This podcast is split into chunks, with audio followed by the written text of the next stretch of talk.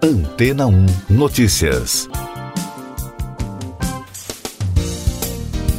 Bom dia. O buraco na camada de ozônio, que atualmente está concentrado sobre a região da Antártica, se tornou um dos maiores dos últimos anos. Segundo a análise dos observadores do clima, o fenômeno atingiu o tamanho máximo.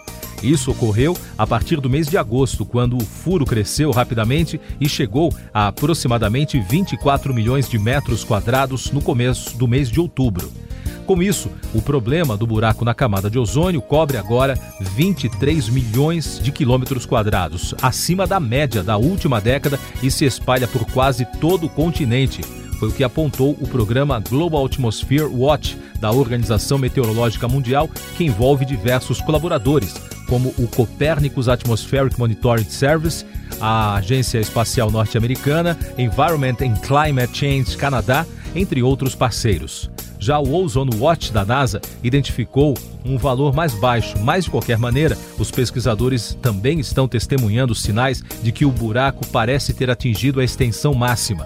Segundo reportagem da agência Climatempo, a última avaliação científica do Programa Ambiental da Destruição do Ozônio da Organização Meteorológica Mundial, em parceria com a ONU de 2018, apontou que a camada de ozônio sobre a Antártica está se recuperando aos níveis do período anterior aos anos 80. De acordo com os pesquisadores, o grande buraco identificado neste ano foi resultado de um vórtice polar forte, estável e frio a camada de ozônio é uma espécie de cobertura formada por gás ozônio localizada na estratosfera a cerca de 25 quilômetros de altitude. Essa camada protege o planeta das radiações ultravioletas que são prejudiciais a todos os seres vivos. A radiação que é liberada quando a camada é afetada é responsável por danos à pele humana, afetando diretamente as células epiteliais, além de alterar o DNA e liberar substâncias orgânicas que causam a inflamação e dilatação dos vasos.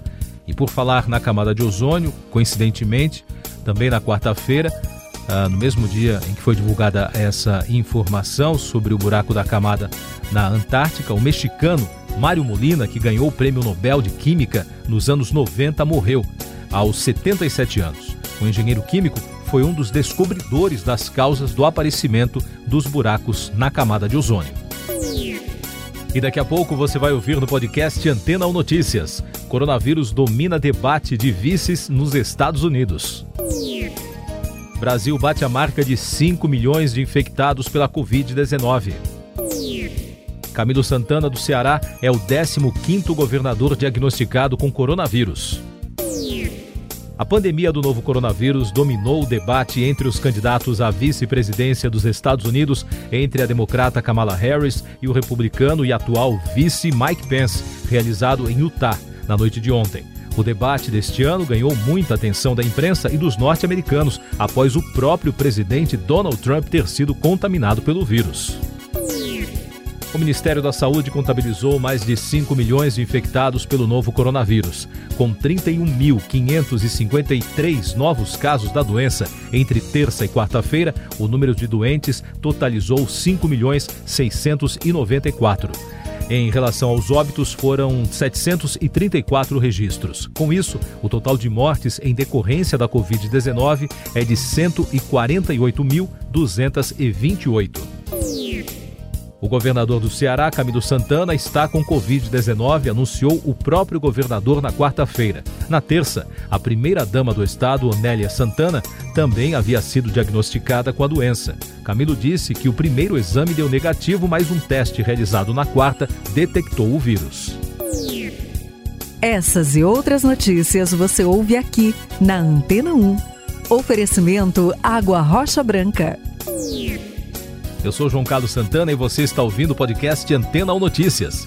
A Polícia Federal apreendeu na quarta-feira perto de 4 milhões de reais em dinheiro vivo, entre reais, dólares e euros, em instalações da Petrobras em mais uma fase da Lava Jato no Rio de Janeiro. O alvo da operação foi um ex-funcionário da companhia. A ação batizada de Sem Limites 3 investiga crimes de corrupção, organização criminosa e lavagem de dinheiro na área comercial da empresa. STF retoma análise de ações penais no plenário. Desde 2014, os processos eram atribuição das duas turmas da Corte, mas, em discussão realizada durante sessão administrativa, o presidente do STF, Luiz Fux, disse que hoje a situação é diferente porque o plenário já não está mais congestionado de processos. Com a decisão, a segunda turma do Supremo Tribunal Federal deixará de analisar os processos da Operação Lava Jato.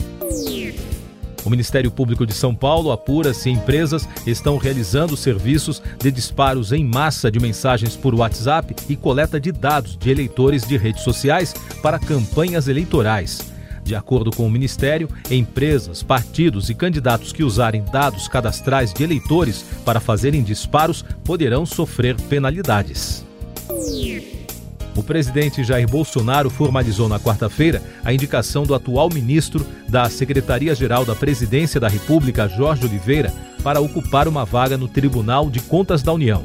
Para assumir o cargo, Oliveira terá de ser sabatinado pela Comissão de Assuntos Econômicos do Senado e ter o nome aprovado pelo plenário da Casa. Agora você ouve no podcast Antena ou Notícias mais alguns destaques do noticiário internacional, começando pelos Estados Unidos.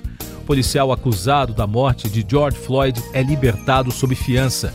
Derek Chauvin, acusado de matar o afro-americano em Minneapolis, ganhou liberdade condicional na quarta-feira após pagar fiança de um milhão de dólares. No mesmo dia, Jacob Blake, que foi baleado nas costas por um policial em Kenesha, deixou o hospital em Milwaukee. Ele ficou com os movimentos paralisados abaixo da cintura. A Justiça do Equador pediu à Interpol que emita uma ordem de prisão contra o ex-presidente Rafael Correa e outras 15 pessoas. O juiz autor do pedido alegou que se passaram 13 dias desde que as autoridades ordenaram a prisão de Correa por envolvimento em um suposto caso de corrupção que teria acontecido durante o mandato do ex-presidente. A Rússia testou um novo míssil de cruzeiro hipersônico Tsirkon na terça-feira na região do Ártico Russo. O míssil atingiu um alvo marítimo localizado a 450 quilômetros de distância do mar de Barents, segundo informou na quarta-feira o chefe do Estado-Maior russo, Valery Geramisov. O presidente Vladimir Putin, que fez aniversário na quarta, comemorou, dizendo se tratar de um grande acontecimento para o país. Justiça Europeia condena a Hungria pelo fechamento da Universidade de Soros o Tribunal da União Europeia considerou ilegal uma lei húngara de 2017 que o presidente de extrema-direita Viktor Orbán usou para fechar uma instituição fundada pelo milionário liberal George Soros. A lei obriga as universidades estrangeiras na Hungria a ter um campus no país de origem e a assinar um acordo com as autoridades locais. Agora a economia. O mais recente relatório do Banco Central dos Estados Unidos destacou incerteza extremamente elevada na perspectiva econômica diante do choque da pandemia. O documento diz que a equipe esperava que a política monetária seja mais acomodatícia, enquanto também espera que medidas fiscais sustentem a recuperação no segundo semestre. No Brasil, o governo federal lançou na quarta-feira um pacote de 52 medidas para o setor de aviação, com o objetivo de melhorar o ambiente de negócios. Chamada de voo simples, a iniciativa tem como uma das medidas o fim do prazo de validade da carteira de habilitação de pilotos, mas o tema ainda será alvo de uma consulta pública organizada pela Agência Nacional de Aviação Civil. Covid-19 tem impacto maior entre negros, hispânicos e indígenas nos Estados Unidos, afirma a Organização Pan-Americana da Saúde. A representante da instituição, Carissa Etienne, alertou que existe um alto risco de contágio e morte pela doença nessas populações que vivem no território americano, o mais afetado pelo vírus no mundo. Etienne também destacou o impacto da doença entre os indígenas da Colômbia e do Brasil que, segundo ela, tem 10 vezes mais probabilidades de contrair a doença. O Banco Mundial alertou que a pandemia pode jogar 115 milhões de pessoas na extrema pobreza em todo o mundo e citou a situação na Europa, que já superou os 6 milhões de casos da Covid-19. Segundo uma pesquisa do Fórum Econômico Mundial, com executivos de todo o mundo, o desemprego é visto como a maior preocupação para a próxima década. Eurodeputados reprovam acordo União Europeia-Mercosul. O Parlamento Europeu decidiu que o acordo entre o Mercosul e o bloco comercial europeu só pode ser ratificado depois de mudanças na política ambiental dos países do continente. Com 345 votos favoráveis à decisão, 295 contrários e 56 abstenções, os eurodeputados mantiveram a decisão já discutida anteriormente de que o acordo não pode ser ratificado como está.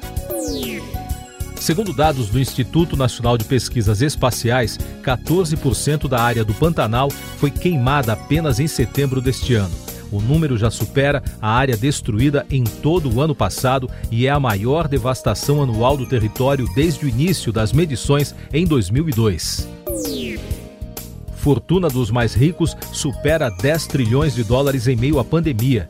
Os bilionários ficaram mais ricos durante o pior momento da crise de saúde. De acordo com o levantamento realizado pelo banco suíço UBS, em julho, a soma das riquezas das grandes fortunas superou pela primeira vez a marca dos 10 trilhões e atingiu 10,2 trilhões de dólares. No início de abril, o valor era 8 trilhões.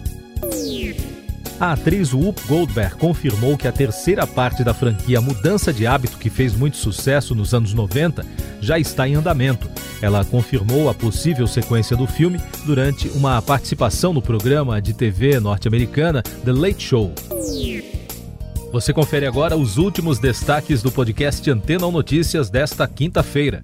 A Academia Sueca anunciou que a poeta americana Louise Gluck foi a vencedora do Prêmio Nobel de Literatura deste ano. A escolha surpreendeu grande parte do público e da imprensa que aguardava o resultado. A escritora de 77 anos, professora da Universidade de Yale, já venceu prêmios importantes no país. E o presidente do Tribunal Superior Eleitoral, ministro Luiz Roberto Barroso, chegou hoje aos Estados Unidos para assinar um acordo com a OEA, a Organização dos Estados Americanos, para que os observadores da entidade acompanhem as eleições municipais de novembro no Brasil. Siga nossos podcasts em antena1.com.br. Este foi o resumo das notícias que foram ao ar hoje na Antena 1.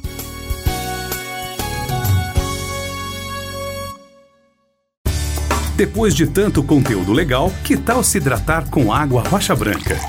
O consumo regular de água durante o dia traz benefícios para a saúde, como, por exemplo, manter a pele bonita e hidratada. Rocha Branca, da fonte direto para sua casa.